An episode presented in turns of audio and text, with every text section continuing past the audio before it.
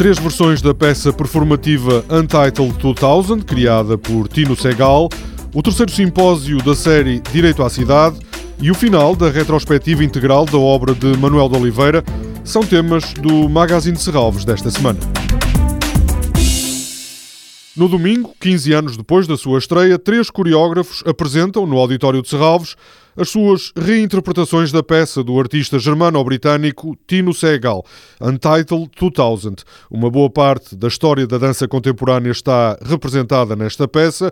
Cristina Grande, programadora de artes performativas de Serralves, diz que pode ser equiparada a um museu da dança. Podemos dizer é um museu vivo de toda a dança do século XX, obviamente subjetivo, porque é uma escolha do Tino Segal. Vamos ver eh, gestos icónicos de coreógrafos como, por exemplo, Balanchine, Nijinsky, Rosas, Jérôme Bell, Xavier Leroy, eh, Balanchine, Merce Cunningham. Trisha Brown, Yvonne Reiner, Steve Paxton. Será quase um museu vivo da dança? Um museu vivo. A proposta é precisamente é uma memória viva eh, de gestos escolhidos pelo Tino Segal, que foram transmitidos para os três coreógrafos. Os coreógrafos de que fala Cristina Grande são Boris Charmatz, Frank Williams e Andrew Hardwidge. Cada um fará a sua reinterpretação do trabalho original de Tino Segal. Ela está completamente escrita e, no fundo, passa de, de gesto para gesto e de dança para dança com referência a estes coreógrafos, mas obviamente por serem o meio que é usado para contar eh, ou para falar deste arquivo do século XX da dança, que é também, podemos dizer, uma história, portanto, é uma história de um século que é também uma história do mundo, dançada, tendo como meio o corpo de cada um destes coreógrafos e a memória de cada um. Portanto, nesse sentido, poderei dizer que é uma peça nova, há uma reinvenção. Untitled 2000 está no palco de Serralves domingo, a partir das 5 da tarde. Este espetáculo está integrado no ciclo Arquivar a Dança. A relação entre o desenvolvimento urbano e os direitos dos cidadãos será um dos temas de mais um simpósio da série Direito à Cidade.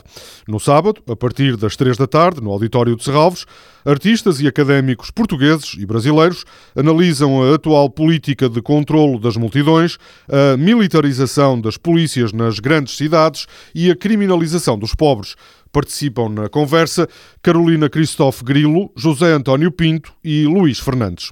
Este seminário está incluído na programação paralela da exposição Como Coisas que Não Existem, elaborada a partir da última Bienal de São Paulo.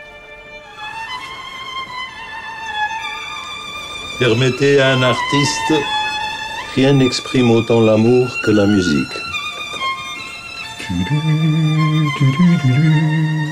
Et vous ne vous disiez pas des mots d'amour Tout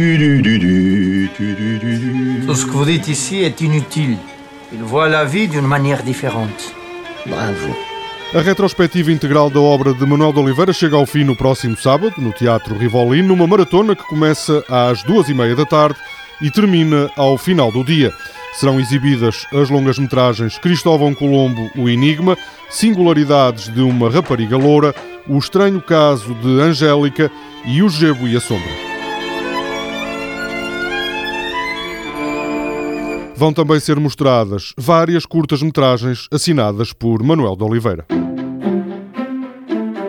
Serralves desafiou este Natal quatro ilustradores portugueses, Joana Estrela, Júlio Dolbete, Marta Monteiro e Rui Vitorino Santos, a criarem peças em porcelana baseadas nos espaços ou na história de Serralves. A coleção exclusiva inclui 25 peças de cada criador, numeradas e assinadas pelo ilustrador. As peças estão expostas na loja de Serralves.